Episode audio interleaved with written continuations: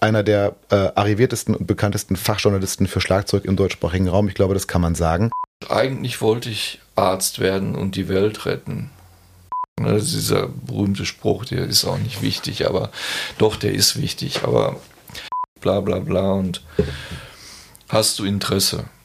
Und dann habe ich kurz gesagt, lass mich überlegen, ja.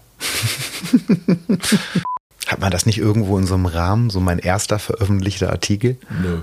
Und da ich mathematisch nicht so die hellste Kerze auf der Torte war, war es dann Wirtschaft nicht. War es dann Wirtschaft nicht, sondern halt Jura. Schreib du das mal, ich richte das dann schon. Dann richte ich das halt ein. Das war halt ein Job von mir. Nee. Nee? Nee, gar nicht.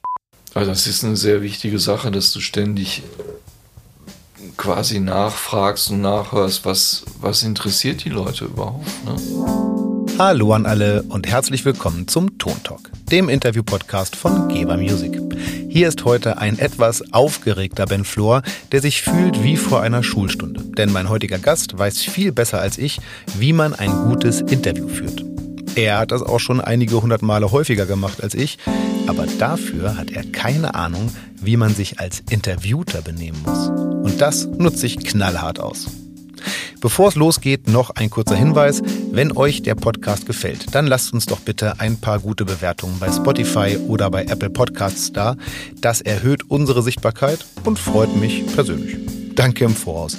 Kritik oder Gästewünsche könnt ihr mir an podcast.gebermusic.com oder über unsere sozialen Netzwerke schicken. Dass das wirklich klappt, beweist die letzte Folge mit Frank Itt. Die hat sich nämlich unter anderem Jürgen via Instagram gewünscht. Danke dafür. Alle Kontakte habe ich euch dafür in die Shownotes gepackt. Jetzt aber zu meiner Lehrstunde und zu unserem Gast, den ich übrigens in seinem Proberaum im Herzen Kölns getroffen habe. Ab und an hört man auch das geschäftige Treiben der Großstadt im Hintergrund. Ich bitte das zu entschuldigen. Über die Arbeit eines Redakteurs, das Geheimnis eines guten Interviews und John Bonham spreche ich mit dem jahrzehntelangen Chefredakteur des Schlagzeugmagazins Styx. Herzlich willkommen, Axel Mikolajczak.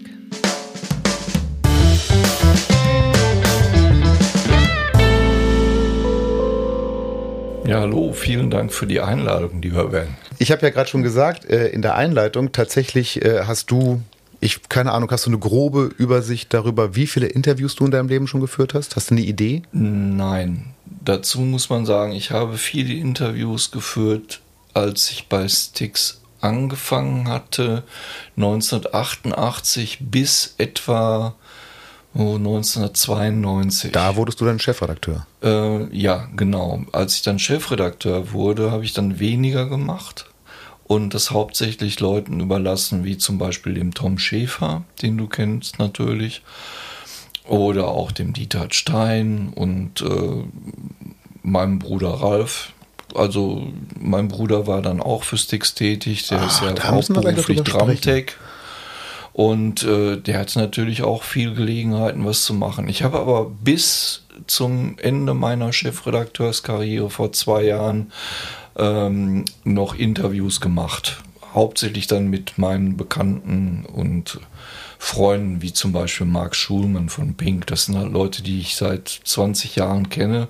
Und da gibt es dann auch halt eine persönlichere Beziehung und dann ruft man sich auch an, hey, I'm coming to Germany.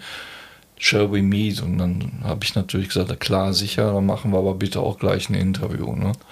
Aber diese Gelegenheiten waren dann eher selten. Das Hauptsächliche habe ich am ja, Anfang dieser Journalistenkarriere gemacht. Und ähm, das Schöne daran war, dass ich viele meiner Idole persönlich kennenlernen durfte. Das ich meine, wenn ich da darüber ne? nachdenke, dass man so wie du also in dieses Metier einsteigt und für so eine Zeitung arbeitet, ist ja das natürlich das erste von außen betrachtet, warum man denkt, ey, der hat die alle getroffen.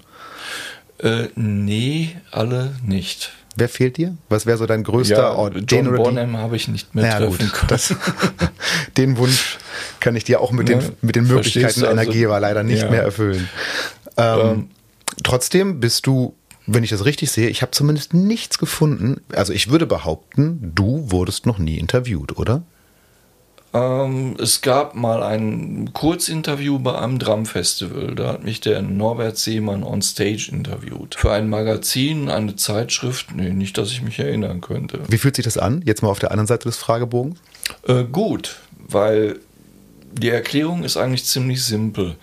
Äh, ich habe nie Interviews geführt im klassischen Sinne. Ich bin auch meistens wenig vorbereitet, was so, so einen Fragenkatalog anging. Also ich habe den zwar im Kopf, aber nicht aufgeschrieben. Äh, ich habe immer Gespräche geführt. Einfach mit den Leuten gesprochen, so aus dem Hut, weil äh, ich bin ja nicht nur Journalist, sondern eben auch Schlagzeuger. Und ich habe versucht, äh, diese ganzen Interviews, die ich gemacht habe, als äh, ja, Drum Talk zu machen, als Gespräch von Trommler zu Trommler. Und ich glaube, das hat mir sehr geholfen. War das auch ein Gespräch vom Fan zum Star sozusagen? Äh, ja, natürlich, auf jeden Fall. Ne? Ich überlege gerade, ob das, also ich habe das gerade dauernd. Im Rahmen dieses Tontalks habe ich mit Leuten gesprochen, äh, die ich natürlich lange, also ich, keine Ahnung, wenn ich, als ich das erste Mal Jos gegenüber gesessen habe im Interview oder vor kurzem habe ich Felix interviewt, den ich seit seiner jungen Karriere, also er ist nicht viel jünger als ich und ich war immer total neidisch darauf, dass er so gut ist, obwohl er jünger ist als ich. Und also da waren einfach, ich habe Leuten gegenüber gesessen, denen ich lange folge und ähm, das war schon immer sehr toll, aber ich habe mich immer gefragt, ob das jetzt so gut ist. Ich habe mich mit äh, dem Kollegen Sascha Matzen darüber unterhalten, der selber ja auch einen Interview-Podcast äh, für Schlagzeug macht. Liebe Grüße Grüße gehen raus. Und da haben wir uns darüber unterhalten, dass er ähm, eben äh, ähnlich wie Markus Viehweg, äh, der Bassist von unter anderem Glasperlenspiel, die beiden mhm. machen diese Interviews ja eher auf so einer Augenhöhe. Also da so der, der, der erfahrene Tourschlagzeuger und Rockschlagzeuger mhm. von Matzen, der sich mit Kollegen unterhält und ich, ich bin so ein bisschen von außen und schaue immer ein bisschen zu den Leuten auf. Und ich habe mich immer gefragt, ob das gut ist. Wie hast du das empfunden? Verschieden. Es kam immer auf den Gesprächspartner an. Ähm, ich hatte zum Beispiel wenig Momente, so Starstruck sagt man ja, ne? Das, wenn genau, man seinen Star ja. gegenübertritt, auf einmal dann wird man zum Fanboy, mutiert man. Das ist natürlich journalistisch nicht gerade professionell. Ne? Also diese professionelle Distanz zu wahren, das hatte ich schon durch den journalistischen Aspekt, das habe ich ja mal gelernt. Ne? Ähm, aber da vermischt sich dann die Sache Journalist und Musiker. Ne? Und ich habe immer die Gelegenheit genutzt, die ganzen Interviewpartner nach ihrer Musik zu fragen und warum sie was wie spielen und wo das herkommt. Ne? Also Geschichte war für mich auch immer wichtig, die Einflüsse. Ne? Ähm, und äh, sagen wir mal so, Starstruck-Momente gab es durchaus. Ne? Was war so der, wo du dich am besten daran erinnern kannst gerade? Ah, der schlimmste war ähm, Bernard Purdy. Pretty Purdy. Ja, Bernard Purdy war für mich ein immer schon ein, ein ganz großer Schlagzeuger, weil er auf den Hits gespielt hat, äh, die ich gern gehört habe und auch spielen durfte. Man hat dann hinterher rausgekriegt, dass der halt diese Aretha Franklin Sachen gespielt hat oder ähm, auf einer meiner absoluten Lieblingsplatten äh, von Aretha und von King Curtis, dem Saxophonisten, wo auch seine berühmten Shuffle mal in der Urversion eigentlich zu hören sind. Und der war halt Legende. Ne? Du hast sehr viele Drama halt in Deutschland getroffen und bis Anfang der 90er Jahre, der Bernard Purdy war nicht greifbar. Und dann stand er plötzlich und unvermutet auf der Frankfurter Musikmesse vor mir und wurde mir vorgestellt vom Andy Zildjian. Hi, Axel, this, by the way, is Bernard Purdy. Und da war, ich konnte nichts sagen. Ich dachte, was ist nun los? Um Himmels Willen would you like to do an interview? Und ich so, yeah, yeah, of course. Und, Hi, Mr. Purdy. Also, äh, irre. War, ist mir ganz selten passiert, sowas, aber da war es der Fall. Ne? Ich glaube, das ist menschlich, oder? Ja, natürlich. Absolut. Sicher. Aber es kommt auch immer auf das Gegenüber an. Bernard Purdy war halt ein, äh, da steht dir erstmal ein älterer Herr gegenüber, dann noch ein echter Gentleman, ne? Und da hast du eine ganz andere Art von Respekt. Ne? Ja, aber äh, wie, wie, ist der damit umgegangen? Weil ganz ehrlich, meine, ich, ich, ich kenne mich mit der Person Bernard Purdy nicht so gut aus, aber alles, was ich von ihm kenne, das kenne ich von Geschichten äh, von, von ähm, äh, Steely Dan und so. Äh, Studiogeschichten und da kam er mir ehrlich gesagt, zumindest in seinen jungen Jahren, immer sehr, entschuldige das Wort, kackenhauerig vor. Ähm, in der Situation überhaupt nicht. Der war total nett, freundlich zuvorkommend. Ähm,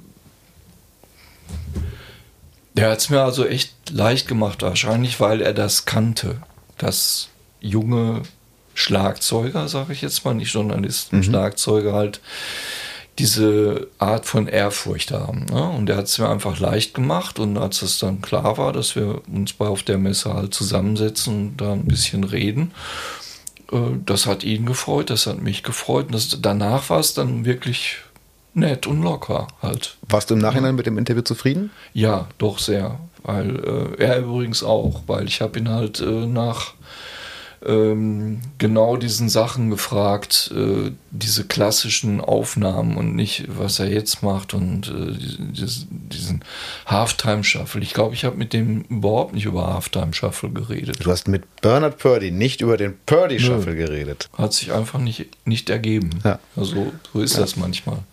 Ich finde, Geschichte ist gerade ein gutes Stichwort, denn bevor wir weiter über das Thema ähm, Journalismus und Musik reden, möchte ich noch mal ganz kurz über das Thema, Thema, das Thema, das Thema Axel reden. Es ist unfassbar. Du hast äh, bist für unglaublich viele Publikationen verantwortlich, hast fast 30 Jahre lang das Dix Magazin als Chefredakteur verantwortlich betreut, aber über dich findet man zumindest so frei zugänglich unfassbar wenig heraus. Ich würde sagen, das bisschen, das man herausfindet, hast du selber lanciert in äh, sozialen Medienprofilen oder so. Mhm. Ich, äh, ich versuche mal das bisschen, was ich über dich herausgefunden habe, in einer kleinen Vita zusammenzufassen und äh, lade dich herzlich ein, jederzeit zu widersprechen, wenn ich Quatsch mhm. erzähle. Aber es ist wirklich nicht viel. Ich probiere es mal. Du darfst gerne korrigieren, sobald ich Quatsch erzähle. Äh, liebe Zuhörerschaft, mein heutiger Gast Axel Mikolajczak ist einer der äh, arriviertesten und bekanntesten Fachjournalisten für Schlagzeug im deutschsprachigen Raum. Ich glaube, das kann man sagen. Er ist geboren in oder bei Bochum und zwar am 12. September. Das Jahr habe ich jetzt mal versucht über andere Daten herauszufinden. Ich tippe auf 1955. Ganz richtig. Yes! Gut getippt. Sehr gut. Dementsprechend fängt das Leben dem Song nach für dich gerade an. Du bist nämlich soeben 66 Jahre alt Du hast äh, 1974 auch in Bochum dein Abitur gemacht. Auch richtig. Und ja. bist danach studieren gegangen. Ich bin mir über die Reihenfolge nicht ganz sicher. Ich glaube, du hast erst Jura studiert, ne? Nein. Du hast nein, erst Publizistik studiert. Du hast erst Publizistik studiert, genau. danach Jura, beides mhm. an der Ruhr-Universität in Bochum? Nein, also beides. Ähm äh, sowohl an der Ruhr-Universität in Bochum als auch an der Westfälischen Wilhelms-Universität in Münster. Beides. Also du ja, hast also jeweils in beiden Studiengängen. Je, interessanterweise äh, beide Studiengänge in Münster angefangen und in Bochum weitergemacht. Okay, war ja. das Zufall oder egal? Äh, äh, ich stamme aus Bochum und ich hatte mich damals für ähm, Publizistik in Münster immatrikulieren können, auch aufgrund von Numerus Clausus und anderen Geschichten, die es damals gab. War halt einfach so. Und ich wollte halt nicht Journalismus in dem Sinne studieren, also ein Journalistikstudium machen. Dazu hätte ich äh, in Dortmund studieren können, damals. Ich wollte tatsächlich das, was man heute Medienwissenschaften nennt, studieren weil ich meine äh, journalistische Karriere eher in der redaktionellen Arbeit gesehen habe und um redaktionell gut zu arbeiten, egal wo, ob in einer Zeitung, im Radio, im Fernsehen, egal in welchen Medien, sollte man die unterschiedlichen Medien und ihre Mechanismen kennen. Aber wo ist denn dann der Unterschied? Das, also jetzt brechen wir schon direkt aus der Vita einmal aus, aber hey, dafür sind wir hier. Das ist aber interessant, weil wir haben jetzt endlich mal einen professionellen Journalisten vor dem Mikro. Äh, mhm. Wo ist denn der Unterschied für äh, Journalisten zwischen der, also es gibt, du hast gerade von der redaktionellen Arbeit mhm. gesprochen, die du dann ja am Ende auch gemacht hast. Und was ist dann das, was studierte Journalisten eher machen? Was studierte Journalisten eher machen äh, beim Studium. Sie lernen hauptsächlich das journalistische Handwerk. Und was ist das? Also in, in, ähm, in der Ausführung ja, sozusagen. Wie man zum Beispiel hier ein Interview ja, führt. Genau. Oder, und die redaktionelle Betreuung wäre dann die Vorbereitung, die Nachbereitung des Interviews. Genau, so ist es. Okay. Ja, also ich habe wie soll man es sagen, äh, Medienwissenschaften, Publizistik und Kommunikationswissenschaften beschäftigen sich ja nicht nur mit der journalistischen Arbeit. Ne? Mhm. Die beschäftigen sich vor allen Dingen eben auch mit den Medien. Ich habe zum Beispiel Seminare gemacht, äh, da hat man äh, versucht, ähm, zum Beispiel eine Sendung zu konzipieren äh, fürs Fernsehen jetzt. Damals das ist das, wenn man immer davon Assistenten liest. von Alfred Biolek. Ja, das ne? ist immer das, wenn man davon liest, dass irgendein mhm. Moderator macht eine Sendung und da steht das sein Name drauf und irgendwo liest man dann Redaktion, war aber ja, die und die genau. Person. Und diese redaktionelle Arbeit, das wer sagt was zu wem, mit welcher Intention steckt dahinter und so weiter. Ne? Dieser berühmte Spruch, der ist auch nicht wichtig, aber doch, der ist wichtig. Aber ähm, du lernst ganz einfach, wie du die Informationen, die dir von den Journalisten geliefert werden, für das Medium passend umgesetzt werden müssen. Mhm. Ist das einigermaßen absolut, verständlich? Absolut ja, verständlich, gut. ja. Und das ist das, was du dabei lernst. Das ist ein weites Feld. Ne? Ja. Und dann kannst du dich natürlich auf gewisse Dinge spezialisieren. Du kannst dich auch äh, auf den rein wissenschaftlichen Bereich spezialisieren. Ne? Hast du dann erstmal nicht gemacht, sondern du hast danach noch Jura studiert? Ich wollte ähm, in Redaktionen arbeiten, habe mich nach dem Studium halt beworben, aber nicht die Jobs bekommen, äh, die ich gerne gehabt hätte, weil in den Redaktionen hauptsächlich Fachleute gesucht wurden. Also entweder zum Beispiel Naturwissenschaftler oder aber Juristen und Wirtschaftswissenschaftler. Ah. Also war ich ganz schlau und habe dann gesagt, okay, mach doch einfach ein Zweitstudium oder zumindest ein paar Semester. Und da ich mathematisch nicht so die hellste Kerze auf der Torte war, war es dann Wirtschaft nicht. War es dann Wirtschaft nicht, sondern halt Jura. Boah, aber ich also wenn ich so, mir, okay, ich, ich finde immer Jura klingt nicht so nach mal nebenbei noch ein zweites. Das ist doch auch ein echt hartes Studium, oder? Ja, ja, auf jeden Fall. Wenn du es richtig machst, ist alles ein hartes Studium. Ja. Ne? Das wollen wir mal nicht vergessen. Nee, aber, egal, aber so inhaltlich, du, du, lernst ja wahnsinnig viel auswendig und so. Also. Mm, jein. Ich glaube eher, du lernst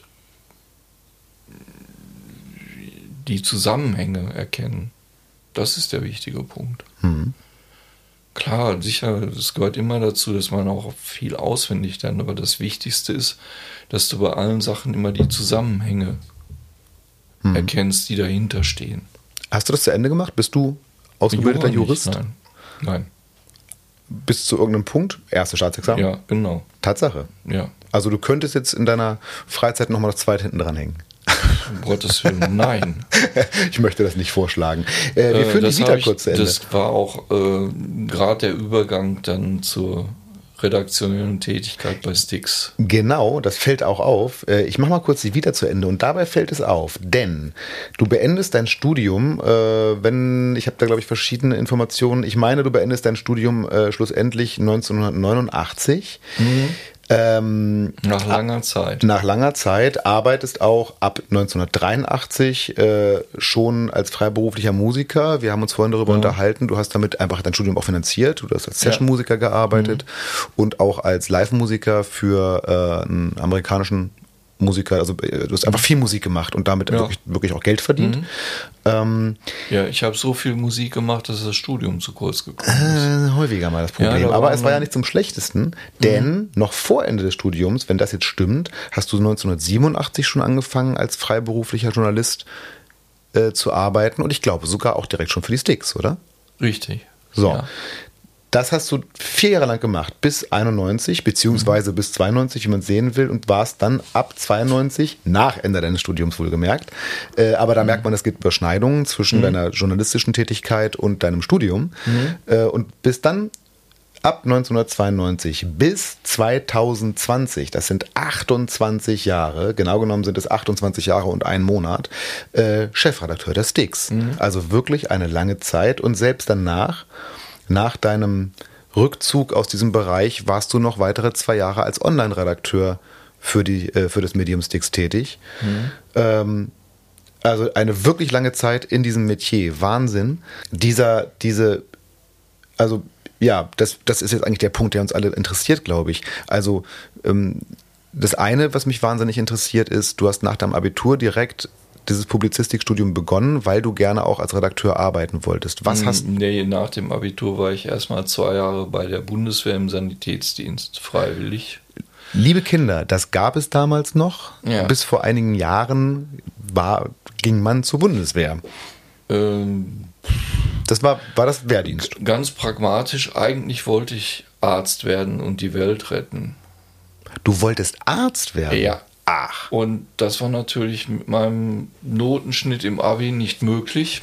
Und dann ist das Stichwort Wartesemester. Und dann war da noch die Bundeswehr und dann dachte ich mir, Mensch, äh, du hast die Möglichkeit, dich für zwei Jahre zu verpflichten, wirst ordentlich bezahlt, auch noch dafür, hast die Möglichkeit, äh, Ausbildung zu machen im Sanitätsdienst. Also du konntest dir dann aussuchen und sagen, okay, ich möchte mich gerne für den Sanitätsdienst bewerben. Ja, Habe ich dann gemacht, zwei Jahre freiwillig. Und ähm, du bekamst dann zum Beispiel im Laufe dieser zwei Jahre eine äh, Krankenpflegehelferausbildung mit Zertifizierung, zum Beispiel. Ne? Und äh, ja, und äh, das war's dann. Dann habe ich irgendwann ein Praktikum gemacht in München äh, im Rahmen der Zeit an der Sanitätsakademie der Bundeswehr. Und das Praktikum war dann äh, in einem Unfallkrankenhaus und äh, ja, dann war die Sache mit dem Arzt erledigt. Hm. Dachte ich mir, nee, das schaffst du nicht. Das ist, das geht nicht. Du wirst da psychisch einfach nicht mit fertig. Also nicht inhaltlich oder so, sondern. Nein, sondern nicht inhaltlich, überhaupt nicht. Aber zwar, das ist nicht dein Job. Das, das machst du nicht. Aber wie kommt man dann vom weltrettenden Arzt auf den Publizisten, Journalisten, Redakteur? War halt so. Ich wollte dann schon immer was, wie soll man sagen, ja, ich wollte eigentlich schon immer auch schreiben, aber nicht selber schreiben, sondern aus dem, was geschrieben wurde, äh, was Essentielles machen. Mhm. Ja? Also, also Autor, es war nicht ja, der Autor, sondern. Ja, quasi so Redakteur. Ja, ja. ja. Und okay. dann habe ich mir gedacht, okay, versuch das doch mal. Jetzt hattest du ja dann also scheinbar die Idee, noch in anderen Bereichen als im Musikbereich Redakteur zu werden, sonst hättest du nicht Jura studiert, aber dann ist es eben doch passiert. 1987 ja. bist du äh, Mitglied der Sticks-Redaktion geworden. Wie ist das Richtig, passiert? Ähm, wie ist das passiert? Zufall. Ich habe einen Anruf bekommen. Das war ungefähr Spätsommer, Anfang Herbst 87. Und zwar von einem damaligen Fachverkäufer eines Musikgeschäfts. Der erzählte mir, hör mal, ich habe ich hab einen neuen Job. Ich fange an als Chefredakteur eines Schlagzeugmagazins und ich suche Schreiber. Und ich weiß doch, dass du damals hier schon immer Publizistik, bla bla bla und hast du Interesse? Und dann habe ich kurz gesagt, lass mich überlegen, ja. ja, dann im November 87 gab es die erste Redaktionskonferenz in Köln beim Musikmedia Verlag am Sachsenring. Da haben dann alle teilnehmenden Redakteure schon mal so Konzepte vorgestellt von dem, was die machen wollten, was sie toll fanden und so. Und ja, seitdem bin ich dabei. Das heißt, um das nochmal im Kontext zu setzen, ähm, wir können, müssen aber nicht daher, darüber nachher noch sprechen, äh, seit du in ähm, Ruhestand von der Chefredakteurstätigkeit gegangen bist, existiert die Sticks nicht mehr als Printmagazin äh, ist ein Online-Medium geworden. Mhm, richtig. Als du begonnen hast bei der Sticks, ist sie überhaupt erst erschienen als Printmagazin. Das heißt, Ja. die gesamte papierende Existenz der Sticks hast du begleitet, von vorne bis hinten. Richtig. Ich habe meine ersten beiden Artikel, das waren Rezensionen, für die erste Sticks-Ausgabe geschrieben. Das war dann einfach so, also auf der Redaktionskonferenz war das, glaube ich, so, dass der Matthias Gottschalk, der erste Sticks-Chefredakteur, mir sagte, schreib doch mal was über irgendwelche tollen Schlagzeug-Videos, CDs, irgendwas. Und ich glaube, ich habe geschrieben, das müsste ich selber nachgucken, ich weiß es nicht mehr genau. Ich meine Videos von äh, Frank Zappa mit Chad Wackerman und Joni Mitchell mit Vinny Colaiuta. So Live-Videos, glaube ich, dass es das erste war. Hat man das nicht irgendwo in so einem Rahmen, so mein erster veröffentlichter Artikel? Nö. Völlig Wurst, es kamen noch so viele danach. Ich habe es ja in der Ausgabe, dann Richtig. brauche ich es nicht in dem Rahmen. Hast du die noch? Ja, natürlich. Das Archiv ist da. Ja, ich habe ein Riesenarchiv. Nicht nur von Sticks. Also ich habe, glaube ich, auch alle je erschienenen Magazine meiner Mitbewerber oder Konkurrenten, wie man ja sagt. Ne? Wahnsinn. Wie ist denn das so mit den Mitbewerbern und Konkurrenten? Äh, ich ich finde es immer schwer zu überblicken. In verschiedenen Branchen ist es ganz unterschiedlich. Äh, wir, wir SchlagzeugerInnen sind ja eher, was Konkurrenz angeht, eher dankbar. Also wir sind ja eher kommunikativ mit der Konkurrenz. Wie ist es denn im Fachjournalismus? Kennt man sich? Mag man sich? Natürlich. Oder ist man ein bisschen. Oh, Ich würde mal sagen, wir kennen uns alle.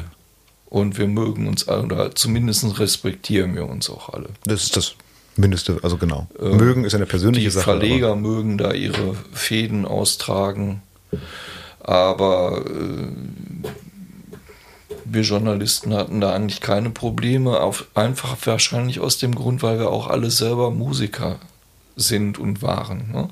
selber Musik gemacht haben. Und da geht man halt kollegial miteinander um. Hm. Ich finde das einen schönen Gedanken. Ich mag sowas immer sehr. das sagen. ist so, ne? Also es war, sagen wir es mal so, ich habe auch festgestellt, dass wirkliche Quertreiber, ich wollte jetzt nicht die andere Metapher nehmen, so Quertreiber und Querulanten und äh, ähnliche Typen sich nicht lange in der Szene halten konnten. Ist das nicht in der ähm, MusikerInnen-Szene bei den Profis nicht ganz ähnlich? Also ich habe ja immer wieder festgestellt, dass die, ein paar der tollsten, ich nehme jetzt mal Schlagzeuger als Beispiel, aber ich, wenn ich mit Leuten spreche oder die kennenlerne, ich nehme jetzt mal, äh, keine Ahnung, nehmen wir doch mal Joost, Benny, äh, Felix, Marco Minnemann, Annika Nilles. So, also ein paar der momentan absolut angesagtesten Schlagzeuger in Deutschland. Das sind alles tolle Typen und Typinnen, die sind total nett, die sind handsome, so, die sind, also die, mit denen kommt man super klar.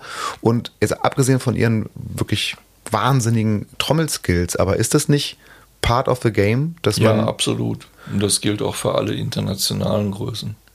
Ja, Mhm. sicher, jeder hat mal irgendwie einen Tag, wo er nicht so gut drauf ist, aber ich kann nur sagen, bei allen Leuten, die ich kennenlernen durfte und auch mal interviewt habe oder zu denen ich einfach Kontakt hatte, das sind alles sehr, sehr nette, zuvorkommende Menschen. Manche sind ein bisschen ruhiger, eher introvertiert, manche sind halt extrovertiert, sie sind alles Typen, aber alle irgendwo Menschen, mit denen man gerne zusammen ist. Na, wie ihr euch sicherlich vorstellen könnt, haben wir bei der GEWA auch oft mit solchen Menschen zu tun und deshalb kann ich absolut bestätigen, was Axel sagt. Und das bringt mich zu unserem heutigen Supporter. Das ist nämlich ganz eigennützig GEWA Drums, also wir selbst. Ich wurde gebeten, mal zu erzählen, was GEWA Drums eigentlich ist und was wir so tun. Also, Geber Drums ist eine von fünf Divisionen der Geber Music GmbH und kümmert sich um alles, was im Bereich Schlagzeug und Percussion so unterwegs ist. Im Wesentlichen sind das unsere Eigenmarken im Bereich Zubehör, Percussion und Digitaldrums und natürlich die großen Marken, die wir vertreiben. Äh, die W-Drums and Hardware, PDP, Gretsch Drums, Peiste, Latin Percussion, Gibraltar Hardware, Toka Percussion und Remo. Wir sorgen dafür, dass die Produkte dieser Marken im europäischen Raum für euch erreichbar sind. Einkauf, Produktmanagement und Vertrieb bringen das Zeug hierher und dann am Ende auch zu euch. Die Logistik lagert es in unserer Zentrale in Adorf und schickt es von da aus zu unseren HandelspartnerInnen, also den Musikläden. Und das Marketing kümmert sich darum, dass ihr davon erfahrt.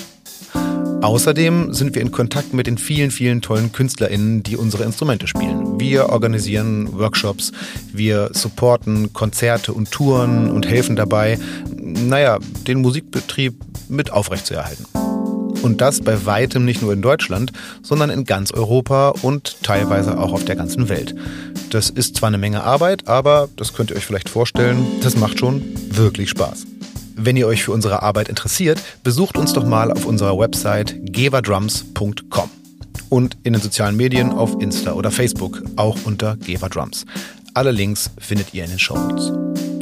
Im Rahmen unserer Arbeit haben wir natürlich auch immer wieder Kontakt mit JournalistInnen wie Axel. Deswegen sollten wir jetzt mal ganz dringend mit ihm und seiner Arbeit weitermachen. Viel Spaß und weiter geht's. Lass uns nochmal weiter durch die Sticks-Historie gehen, denn du hast beschrieben, äh, die erste Redaktionskonferenz, äh, da ging es dann los, du hast angefangen zu schreiben, du hast das drei, vier Jahre gemacht. Ja, und dann wurdest du Chefredakteur. Wie kam es denn dazu? Äh, das kam vor allen Dingen daher, weil der Matthias zu der Zeit Rockstar werden wollte und auch eigentlich es geschafft hat, das zu werden. Ja, der Matthias war der Drummer von Brings damals ah, ja. und die gingen halt 1990, 91 so richtig steil. Und dann musste der sich halt auch irgendwann mal entscheiden, mache ich jetzt weiter den Chefredakteur oder widme ich der Band, widme ich mich der Band und, und werde halt Rockstar. Und er hat dann gesagt, okay, ich werde jetzt Rockstar. Und dann musste ja irgendjemand her, der den Job weitermacht. Und da ich ihn schon mal ab und zu vertreten hatte in der alltäglichen Arbeit, meinte unser Geschäftsführer dann, ich hätte da mal eine Idee, also hast du nicht Lust? Und ich habe kurz überlegt und gesagt, ja. Ne? Schon wieder. So wieder. Ja, äh, ja. Ne?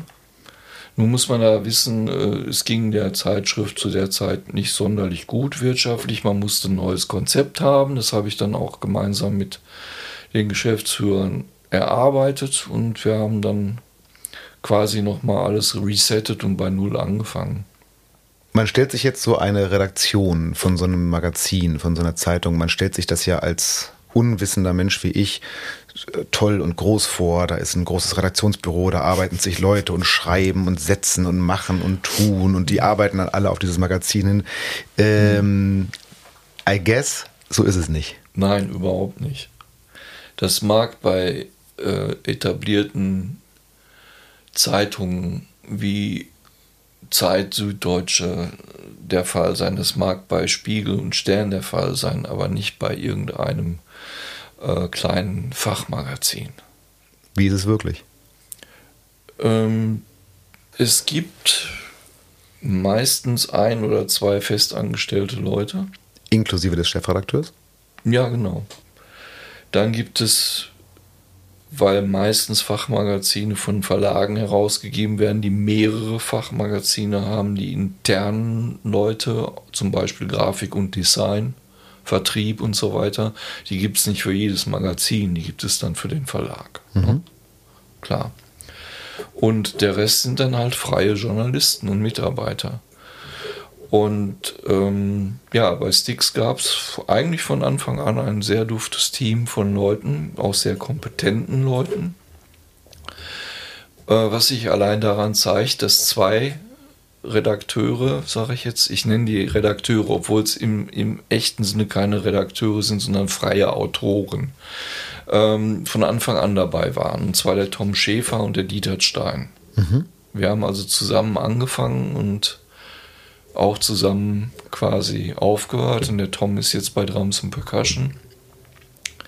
Und Dieter macht weiter seine äh, Lehrwerke und ist Leiter von Musikschulen. Und ja, Anyway, ähm, wichtig war immer das Team. Mir war es einfach wichtig, einerseits einen Stamm zu haben von erfahrenen Leuten, sowohl journalistisch als auch musikalisch erfahrenen Leuten, äh, die vor allen Dingen in ihrem Bereich eine große Kompetenz haben. Zum Beispiel der Tom in allen Dingen, die mit Percussion zu tun haben.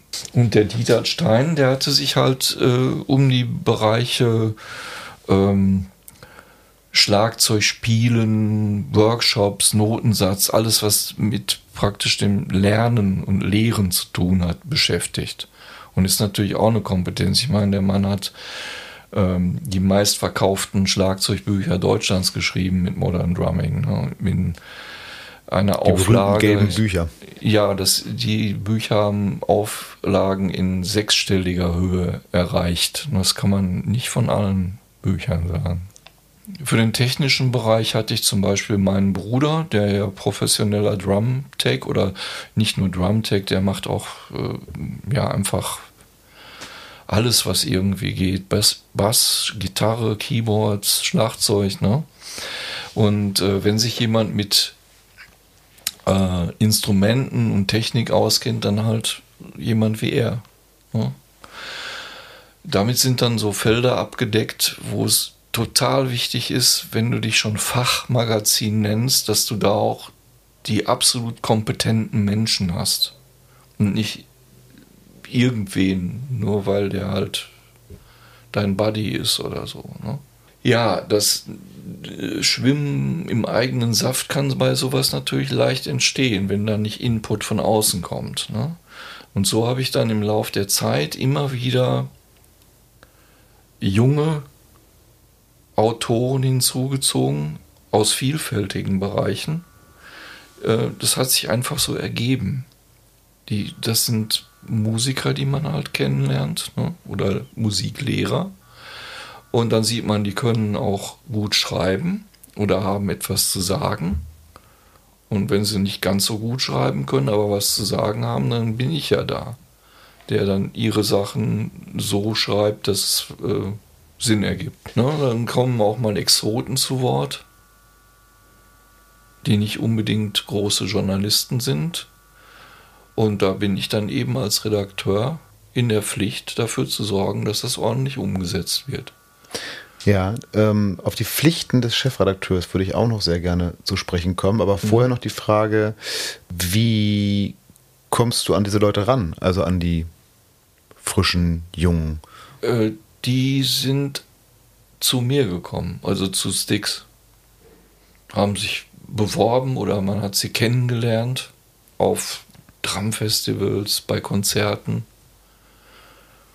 Und dann wirst du dann angesprochen und dann ja, schaut man, was macht der, was kann der. Ach kurz. Ich hätte jetzt gedacht, wenn ich easy. auf dem Drumfestival, auch Mensch, da ist ja Axel Mikolajczak, gehe ich mal rüber und sage, Mensch, Axel, ich wollte auch schon immer schreiben. Ja, dann sagt der, pff, ja, ja, klar, das sagen ja. zu mir am Tag 15 Leute. So.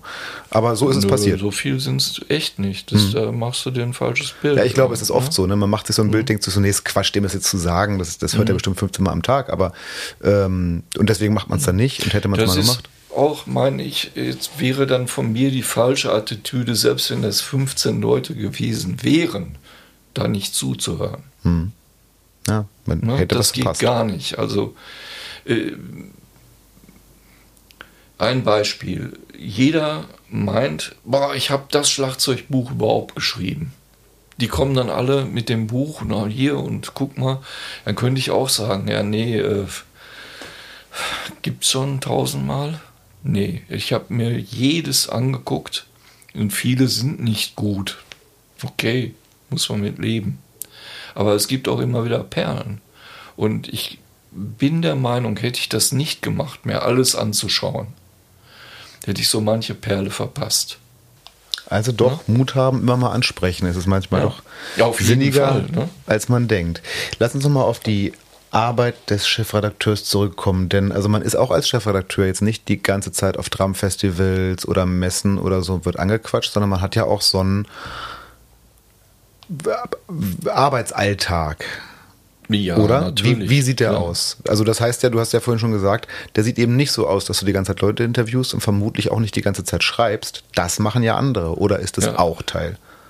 Also mein Arbeitsalltag, abgesehen von den, ich sage mal, verwaltungstechnischen Aufgaben, die man so hat, die ja auch Zeit in Anspruch nehmen, was redaktionelle Tätigkeiten angeht, ist die äh, Vorbereitung der Magazine. Das heißt, du musst gucken, welche Texte sind angeliefert worden für die geplanten Ausgaben. Aber fangen wir mal anders an. Erstmal planst du fürs Jahr die Ausgaben. Wie viele Ausgaben sind es? Welche Umfänge sollten das sein? Und so weiter und so weiter. Das ist der, ich sag mal, Verwaltungskram. Ne? So, die Sachen musst du natürlich entsprechend füllen. Das heißt, du überliest dir dann die Inhalte. Dann gibt es Themen, die du gerne sehen würdest. Oder du schaust dir die ganzen Themenvorschläge, die von deinen Autoren und Redakteuren so kommen. Ne? Die schaust du dir an und sagst, okay, red mal mit dem Tom, wie sieht es aus, Cajon Special, wie viel Umfang, wann machen wir das und so weiter und so fort. Dann plant man im Voraus einen Großteil der Ausgaben, was kommt. Das Im Voraus dann, aufs Jahr? Ja. Ach, guck. Ja. Das hätte ich nie äh, gedacht. Lange im Voraus. Workshop-Serien zum Beispiel. Ne? Ja, macht Sinn, klar. Also du planst keine Interviews im Voraus. Zum Teil schon, aber die, die Feature-Interviews, das kann ganz schnell passieren. Wenn du plötzlich äh, die Gelegenheit hast, äh, sagen wir mal, hier den Sohn von Nick Collins zu interviewen, der gerade in der Band von seinem Vater spielt. Den Sohn von Phil Collins, Nick Collins. Ne, Nick mhm. Collins, äh, dann schmeißt du auch mal alles Mögliche über den Haufen. Und sagst, ja klar, machen wir Titelstory, super. Ne? Das sowas kann man nicht planen. Aber zum Beispiel Workshop-Serien, das kannst du planen. Oder ebenso äh, ein Cajon-Special oder irgendwelche größeren Themen, Drum Take Roundtable. Der Ralf muss ja dann, der sollte das machen, aber der braucht ja eine Vorbereitungszeit. Der muss ja seine ganzen Kollegen abklappern. Ne? Der muss mit dem Rossi sprechen, mit dem Tommy Noack und, und Benji Diol, der muss die alle, der kennt die alle, aber er muss die ja alle befragen und besuchen. Du weißt selber, wie viel Zeit sowas in Anspruch nimmt. Absolut. Ja, und wenn du dann sowas mal sagst, wow, geiles Thema, die Techniker mal alle so 10, 12 Stück in einer Ausgabe, kompakt, super Sache. Das, das kannst du nicht von heute auf morgen machen. Sowas musst du planen.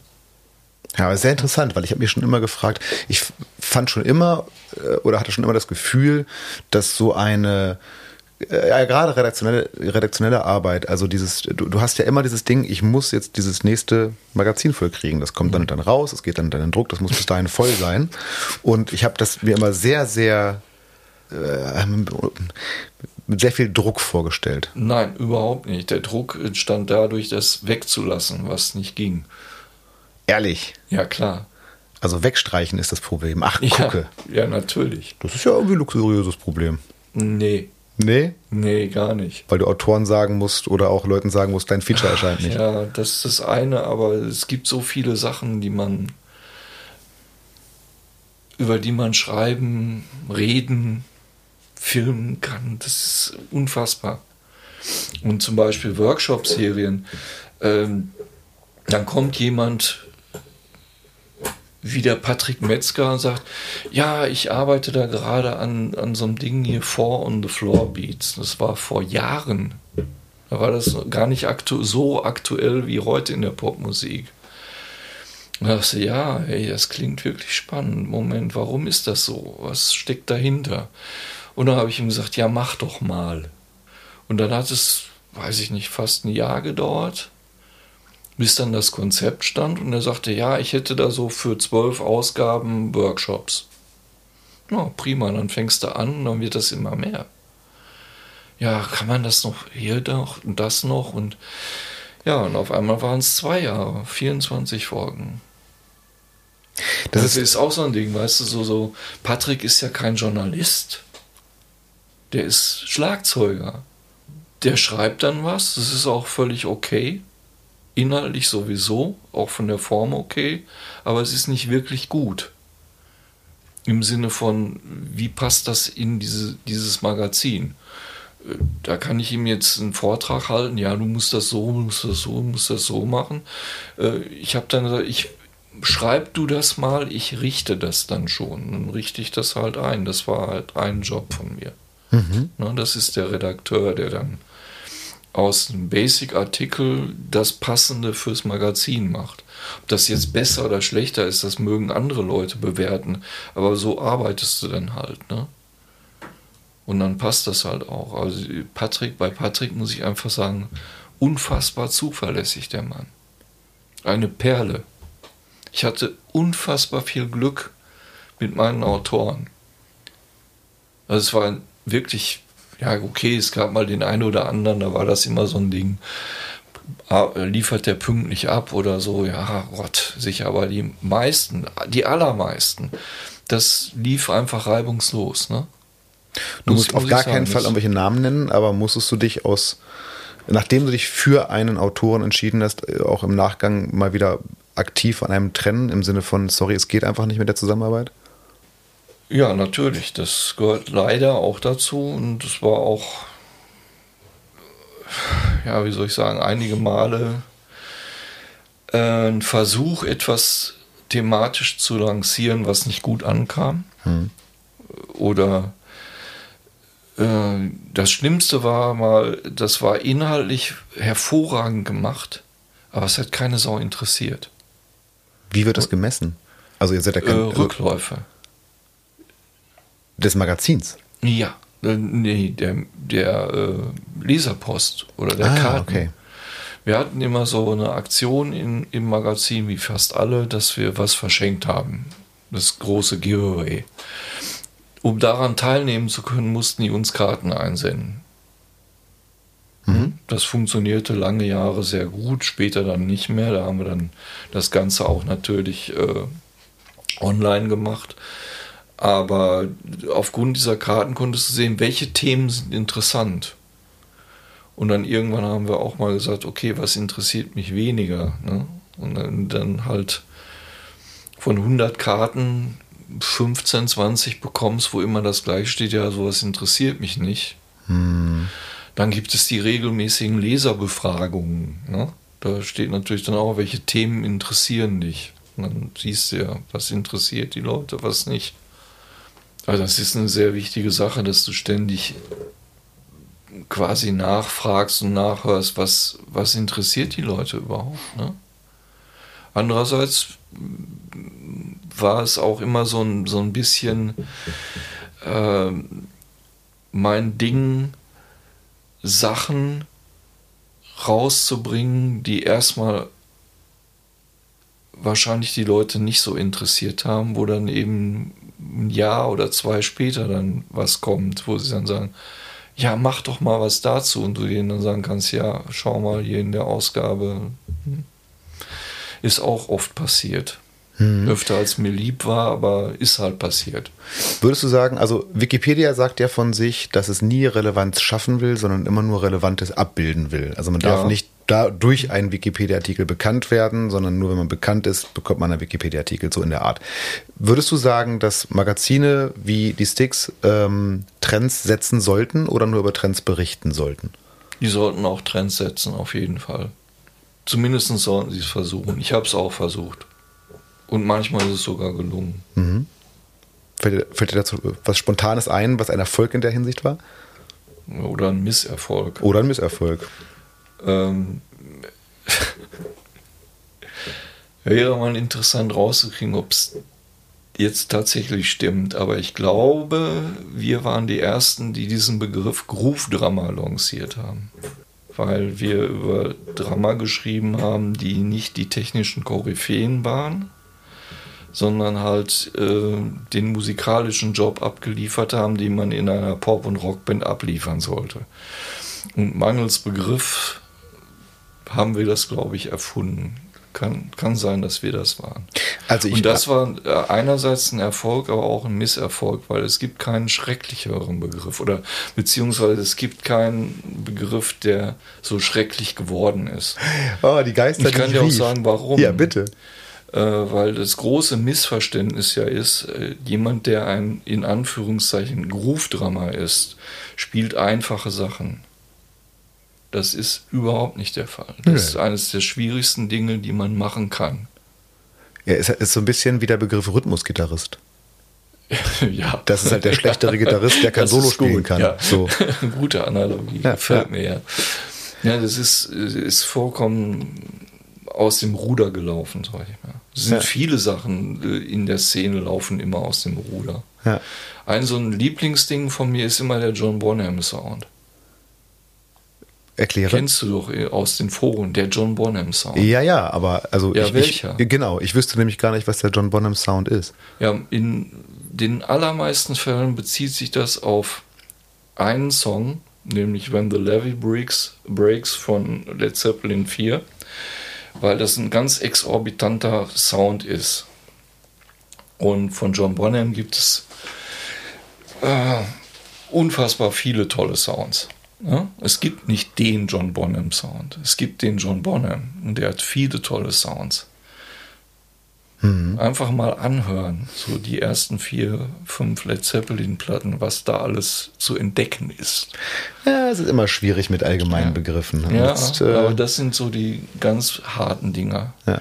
Trotzdem nochmal als Hausaufgabe an die Zuhörerschaft, weil ich bin überzeugt davon, sobald diese Podcast-Folge rauskommt mit deinem Namen und Konterfei darauf, bin ich mir sicher, dass es diverse KollegInnen von dir gibt, die sich das anhören werden. Also, mhm.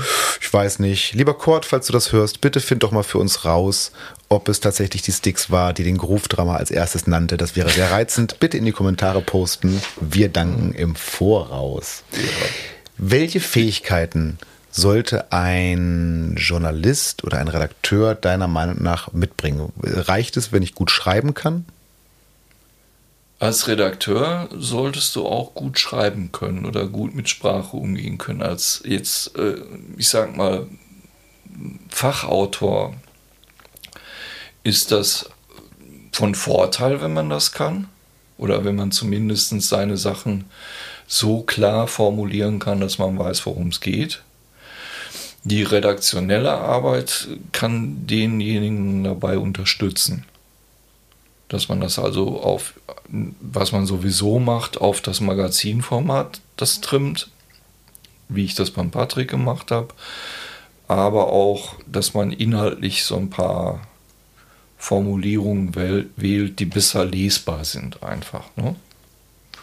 Also man sollte schon gut strukturiert und klar formulieren können. Das auf jeden Fall. Was noch? Was sollte man mitbringen, wenn man. Ich, ich merke schon selber, ich vermische jetzt immer Redakteur und Journalist und das ist gar nicht so einfach. Also bleiben wir beim mhm. Redakteur. Also welche deiner Fähigkeiten würdest du sagen oder welche deiner persönlichen Fähigkeiten haben dich in diesem Beruf am meisten vorangebracht? Mm, einmal die äh, inhaltliche Kompetenz. Als Schlagzeuger? Als Schlagzeuger äh, oder als äh, Schlagzeuginteressierten Menschen. Es geht nicht nur um das Schlagzeugspielen, sondern alle All Things Drums einfach. Ne? Mhm. Ich musste mich auch mit Sachen beschäftigen, gerne sogar, mit denen ich so nicht viel zu tun hatte. Zum Beispiel die ganzen Percussion-Geschichten. Ja, sicher, ich wusste, was ein Shaker ist, ein Tambourin, eine Conga, aber äh, verstehst du, es gibt da noch so viel mehr. Absolut. Ja? Das sollte man dann auch wissen. Also in, in Gebieten kompetent sein, äh, die man persönlich vielleicht nicht so im täglichen Usus hat. Ne? Mhm. Das gilt auch für Musikstile ganz besonders. Ne? Ich mache ja kein, äh, keine redaktionelle Arbeit über Themen, die nur mich interessieren. Na, ich muss zumindestens also mein, äh, mein persönlicher Geschmack liegt so im Bereich Pop-Rock-Musik. Hm? Ja. Aber wenn ich jetzt ein Fachmagazin für Schlagzeuger mache, dann sollte ich mit der Geschichte des Jazz-Drumming, mit den Jazz-Drummern, mit den wesentlichen Aufnahmen vertraut sein. Ich soll einfach, muss einfach diese ganze Geschichte kennen. Ich sollte ein offenes Ohr haben für neue Entwicklungen in dem Bereich. Das geht einfach nicht, dass du da irgendwelche Lücken hast. Es ist so schon ein unfassbares Unterfangen, aber äh, wie soll ich etwas bewerten aus dem Jazzbereich, der ja nicht mein persönlicher Favorit jetzt ist, wenn ich mich da nicht auskenne? Wenn ich nur einfach eine, ein Album von einem äh, Jazzdrama oder einer Jazzband bekomme, ich muss doch zumindest mal checken, ist das irgendwie interessant? Ist das neu? Auch wenn mich das persönlich jetzt gar nicht anspricht. Ich muss doch irgendwie zumindest bewerten können, hey, da ist irgendwas Interessantes. Gib das mal an zum Beispiel den Dietat und hol dessen Meinung mal ein dazu. Ne? Mhm. Oder eben auch Sachen ganz global zu verteilen. Ne? Ich weiß, wenn du damit nichts anfangen kannst, dann gib es jemandem, der was damit anfangen kann. Also das, diese Mechanismen zu können, das ist immens wichtig. Ich glaube, also du sprichst ja gerade auch davon, äh, so Übersicht, also Übersicht durch eine Fachkompetenz, die man hat, aber dann eben auch die Übersicht zu haben, ähm, Dinge richtig delegieren oder auch einschätzen zu ja, können. Ja, ganz, ganz wichtig, dass du äh, das Redaktionelle auch führen kannst und Perso äh, mit Personen zusammenarbeitest, die eben Kernkompetenzen in ganz bestimmten Bereichen haben.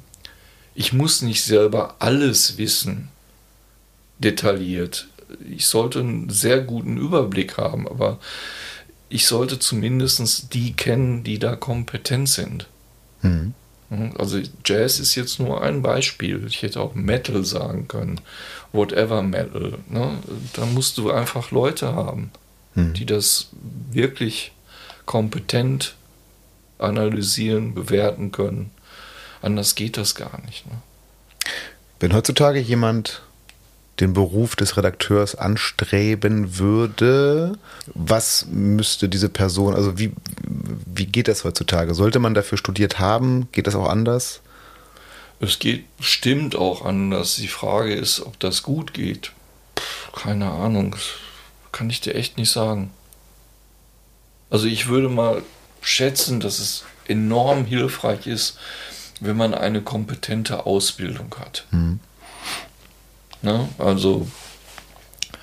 Also ein Studium.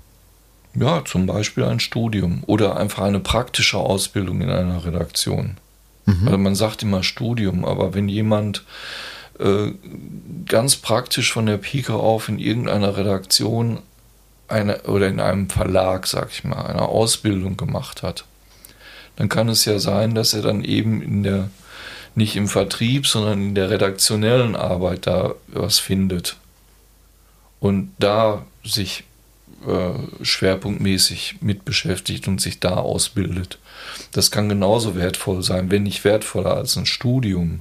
Ja. Es gibt ja auch gerade im journalistischen Bereich genügend Quereinsteiger jetzt, was ja, den Journalismus immer, angeht. Absolut, ne? darüber denke ich immer wieder nach. Aber doch stelle ich auch fest, vielleicht ist es auch eine Tendenz der Zeit, aber doch stelle ich auch fest, dass äh, es äh, zunehmend ähm, äh, Studiengänge in dem Bereich Journalismus überhaupt gibt, Journalismus, Publizistik. Ähm, und dass das aber trotzdem, also dass viele junge RedakteurInnen, die ich so, ähm, denen ich so folge, die ich äh, konsumiere, also jetzt auch im allgemeinen Journalismus, im, Polit im politischen Journalismus, sind oft tatsächlich studierte JournalistInnen. Dann ist aber zum Beispiel der Chefredakteur von Zeit Online ist studierter Physiker. so. Ja.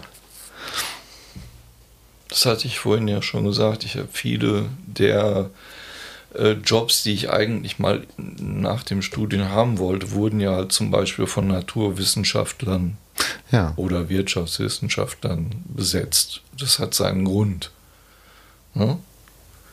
Also du kannst sicherlich den Chefredakteursposten eines Schlagzeugmagazins auch gerne mit einem Schlagzeuger besetzen, der kein Journalist ist, wenn dahinter irgendein Redakteur tätig ist, mhm. der das, vielleicht hat dieser Schlagzeuger ja genau das geniale Konzept für so ein Blatt und kann das alles thematisch so überbaumäßig wunderbar in den Griff kriegen. Wenn der ja. dann von redaktioneller Arbeit nicht so viel Ahnung hat, ist das doch nicht schlimm, wenn da Redakteure sind. Ja, stimmt. Da denk immer dran, unterscheide mal zwischen Redakteuren und Journalisten. Ja, ja, aber ja. das ist, also das ist, muss ich sagen, wenn mich ja. morgen jemand fragt, was war äh, dein äh, großes Learning aus dem Interview mit Axel? Das eine ist diese Sache mit der Vorausplanung des Jahres der Zeitungen und der Tatsache, dass es nicht darum geht, dass man sich Sorgen macht, dass sie zu leer sind, sondern dass sie zu voll werden. Und das andere ist eindeutig das. Also diese klare Trennung zwischen RedakteurInnen und Journal Journalisten, das ja. äh, hatte ich, das war mir so nicht ja, so klar getrennt ist es nicht. Nee, aber sagen wir Ja, mal die groben Tätigkeitsbereiche. Die also bestimmt gibt es Leute, die natürlich. beides machen oder die so ein Ja, bisschen natürlich. grauzonig sind, aber Nur die Redaktion Tätig- und Die Tätigkeit ist halt anders. Dass eine Person beides machen kann und oft auch tut, ist eine andere Geschichte. Also Das eine ist die redaktionelle Tätigkeit, das andere die journalistische Tätigkeit. Dass sich diese Bereiche vermischen, ist oft genug der Fall. ja. Ne? Ja, aber auf jeden Fall ist das ein großer Lerneffekt. Apropos großer Lerneffekt, das ist ja ähm, jetzt hier nochmal für mich zum Mitnehmen. Ja, mein großer Lerneffekt, äh, wenn ich schon bei einem der Meister sitze. Was ist für dich das Geheimnis eines guten Interviews? Dass es Spaß macht. Für alle Beteiligten. Für den Interviewten, für den Interviewer und für den Leser oder Hörer. Wie schafft man das als Interviewer? Erfahrung. Nett sein, eine umgängliche Persönlichkeit sein, meine ich damit. Mhm. Es ist sehr wichtig, dass du den Leuten ein gutes Gefühl gibst, wenn du dich zum Gespräch triffst. Das ist das, damit geht es meistens los. Wenn du das schaffst, dann ist es eigentlich äh, erst in zweiter Linie interessant, welche Fragen du genau stellst oder wohin sich das Ganze thematisch entwickelt. Und wenn du ein gutes Gespräch hast, dann ist es meistens auch für den Zuhörer oder den Leser interessant. Liebe Zuhörerschaft, ihr könnt das ja mal bewerten. Schreibt doch mal unter jede unserer Podcast-Folgen, wo es da fehlt und wo es da gut war. Das sage ich natürlich vor allen Dingen deshalb, damit ihr jede Podcast-Folge nochmal hört.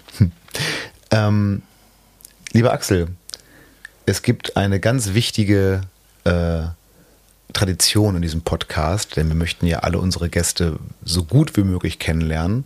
Und die, äh, das beste Werkzeug in meiner Schulzeit, um Menschen sehr gut und schnell kennenzulernen, war das Freundebuch, in das viele meiner Freunde äh, ihre Eigenschaften eintragen konnten. Übrigens habe ich selber so gerne Freundebücher ausgefüllt, dass ich mein eigenes immer als erster ausgefüllt habe. Und dann wusste ich schon mal, worum's, woran ich bei mir bin. Und ich würde sehr gerne mit dir zum Abschluss unseres Gesprächs das Tontalk Freundebuch auditiv ausfüllen. Äh, Das Konzept eines Freundebuchs ist dir bekannt. Die Fragen oder die, die Stichworte sind denkbar einfach meist, aber sie stammen eben aus dem Freundebuch eines achtjährigen Mädchens. Und insofern ist es manchmal interessant, was man als erwachsene Person dazu jetzt noch sagen soll. Das Hast du Lust? ist in der Tat richtig. Ich bin gespannt. Dann freue ich mich auf das Tontalk Freundebuch mit unserem Gast Axel Mikulajczak. Mein Name, Axel Mikolajczak. mein Spitzname, Mikro. Haarfarbe. Grau. Okay, ich muss das mal um eine Kategorie erweitern. Originalhaarfarbe, So blond. Augenfarbe. Blau. Meine Lieblingsstadt. Bochum. Ähm, Nochmal Klammer auf. Ich glaube, du lebst in Köln, aber ich glaube, es ist auch nicht der SV, ne? Es ist. Ist der VfL Bochum auf jeden Fall. Einmal Bochum, immer Bochum. Okay. Mein Lieblingsfach in der Schule.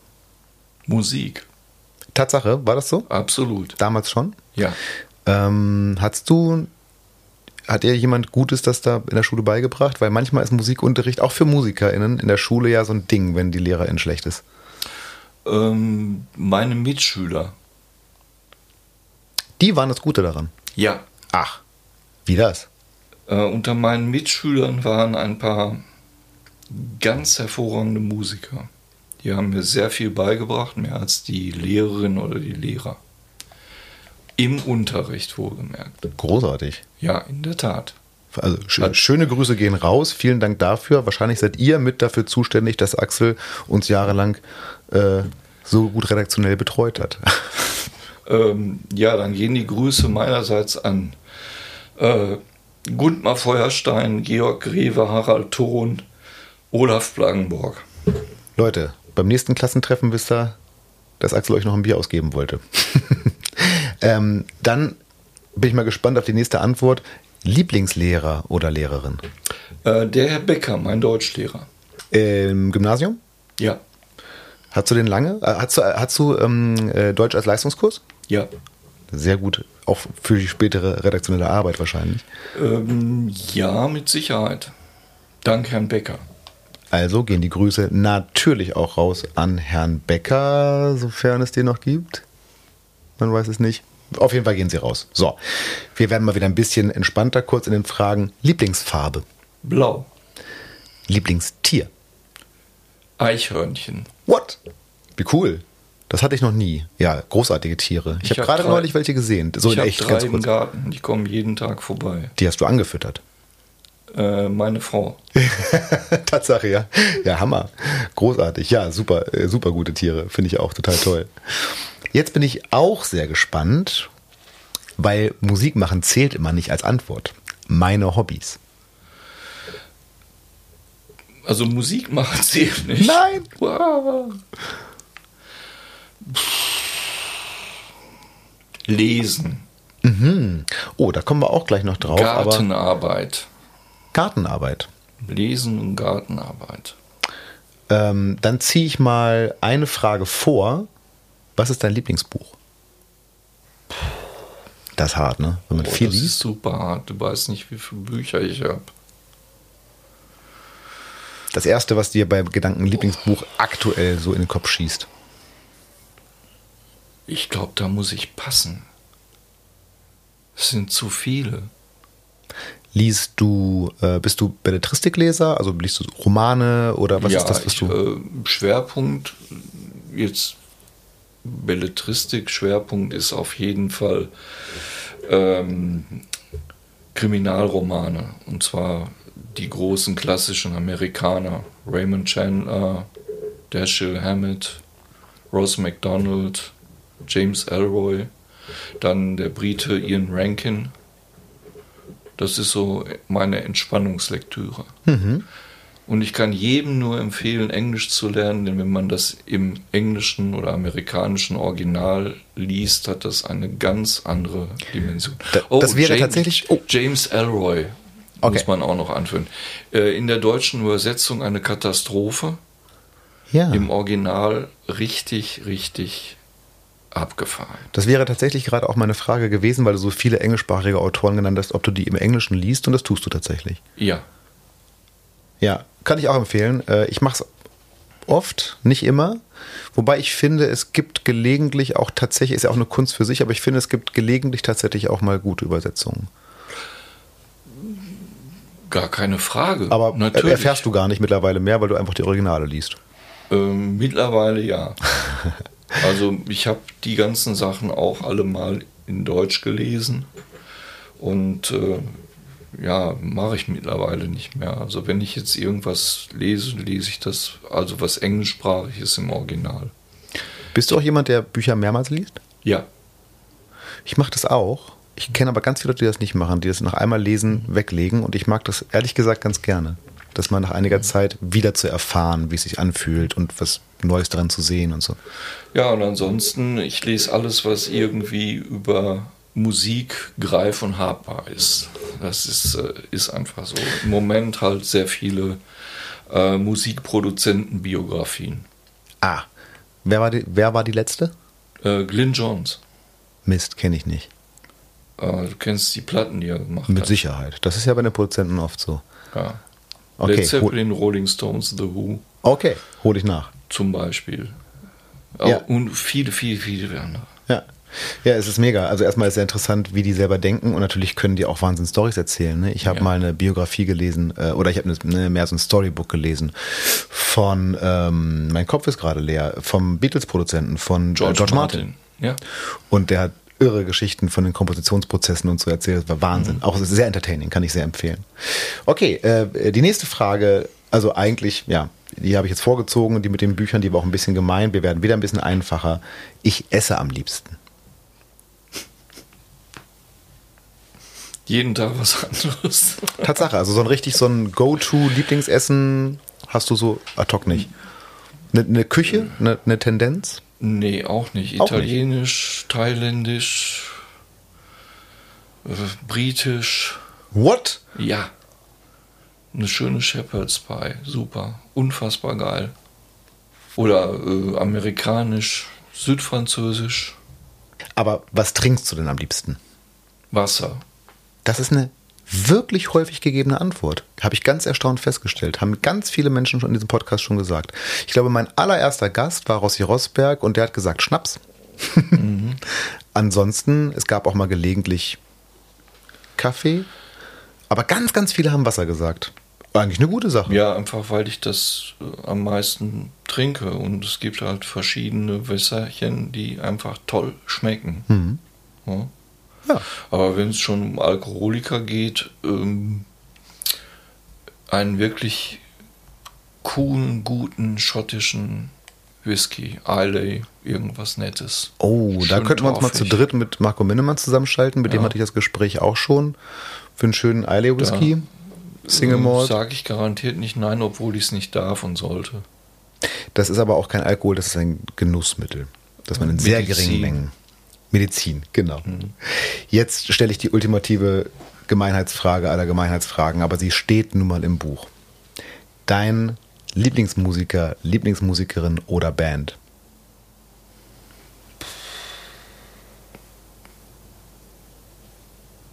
Muss das ein Schlagzeuger sein? Nee, ganz allgemein, allgemein. Lieblingsmusiker. Wird ja noch komplizierter. Zu viele. Ich glaube, als ich Benny Greb die Frage gestellt habe, hat er laut Oh nein geschrien. nee, äh, ich, versuche es, aber es geht einfach nicht. Ja, ich finde, das kann man so stehen lassen. Kann man hinterschreiben, zu viele. Also auch sowas gibt es ja, so Antworten gibt es ja, ja teilweise. Es sind zu viel, viele. zu viele. Ja. Ähm, aber hast du denn einen Lieblingssportler oder Lieblingssportlerin? Auch nicht. Nö. Bist du sportaffin, erstmal abgesehen vom VfL, bist du sportaffin? Also konsumierst du Sport? Keine Ahnung, Olympiade, Wintersport, irgendwie so? Ja, ganz global. Also Fußball verrückt bin ich schon ein bisschen. Ah ja. ja also da schaue ich mir auch gern mal was Internationales an. International im Sinne von ist auch gar nichts, gar keine deutsche Beteiligung, sondern. Ja. Aha. Dann Herr Klopp halt. Ne, ja, ist ja. die deutsche Beteiligung beim. FC Liverpool. Ne? Ja. Okay, auch dann tragen wir jetzt einfach Jürgen Klopp ein. Der, der, ich finde ich find den auch so nett. Ich, ich habe von Fußball, genau, wirklich, habe von Fußball, ich habe keine Ahnung von Nein, Fußball. Dann, wenn, wenn, es darum, wenn Trainer auch zu Sport anziehen, dann auf jeden Fall Christian Streich. So, der natürlich, wie wir alle wissen, den Verein hm? Welchen Verein trainiert nochmal? Äh, SC Freiburg. Ah, selbstverständlich, das haben Übrigens wir alle gewusst. auch eine tolle Stadt. Könnte, wenn ich nicht aus Bochum käme, meine Lieblingsstadt sein. Das, kann, weil, Lieblingsstadt weiß ich nicht genau, aber ich finde Freiburg auch ganz, ganz toll. Das ja, tatsächlich. Und Konstanz. Die kenne ich nicht. Ähm, hast du einen Lieblingsfilm oder, eine, oder, oder eher eine Lieblingsserie vielleicht? Wie, wie auch immer. Irgendwas von Wes Anderson. Gib mal irgendein Beispiel. Isle of Dogs, Grand Budapest Hotel, irgendwas von Wes Anderson. Wir nehmen als Lieblingsfilm die Wes Anderson DVD Collection. Genau. Sehr gut. ähm, aber du merkst, äh, kannst dir vorstellen, das Kind, das das mal ausgefüllt hat, da ist immer irgendwas gerade so super präsent, der Film, der mhm. zuletzt lief. Das ja. ist immer total einfach. Pass mal auf, was jetzt kommt. Das möchte ich mal werden. Ein guter Schlagzeuger. Ey, komme nächste Woche wieder und kontrolliere das. Mach das bitte. Das würde ich auf eine einsame Insel mitnehmen. Meine Lieblingsmenschen. Oh, das ist eine sehr schöne Wahl, finde ich. Ich habe mal äh, die Frage äh, jemand anders mit der Antwort äh, beantworten gehört. Ein Buch, in dem steht, wie ich von einsamen Inseln runterkomme. Auch gut. nee, Lieblingsmenschen finde ich super. Ähm, die vorletzte Worüber, Frage. Äh, Mehrzahl, ja? ne? Ja, ja, habe ich wohl, wohl wahrgenommen. Lieblingsmenschen, ganz wichtig. Ja. Ähm, vorletzte Frage. Das mag ich überhaupt nicht. Feigheit. Hm. Äh, kommen immer wieder unterschiedliche Antworten. Oft Emotionen. Feigheit war noch nicht dabei. Marco Minnemann hat gesagt, Leute, die an diesen amerikanischen Crossways äh, nicht rechtzeitig losfahren und die kleinen Klebis auf Bio-Obst. Nein, Feigheit finde ich sehr gut.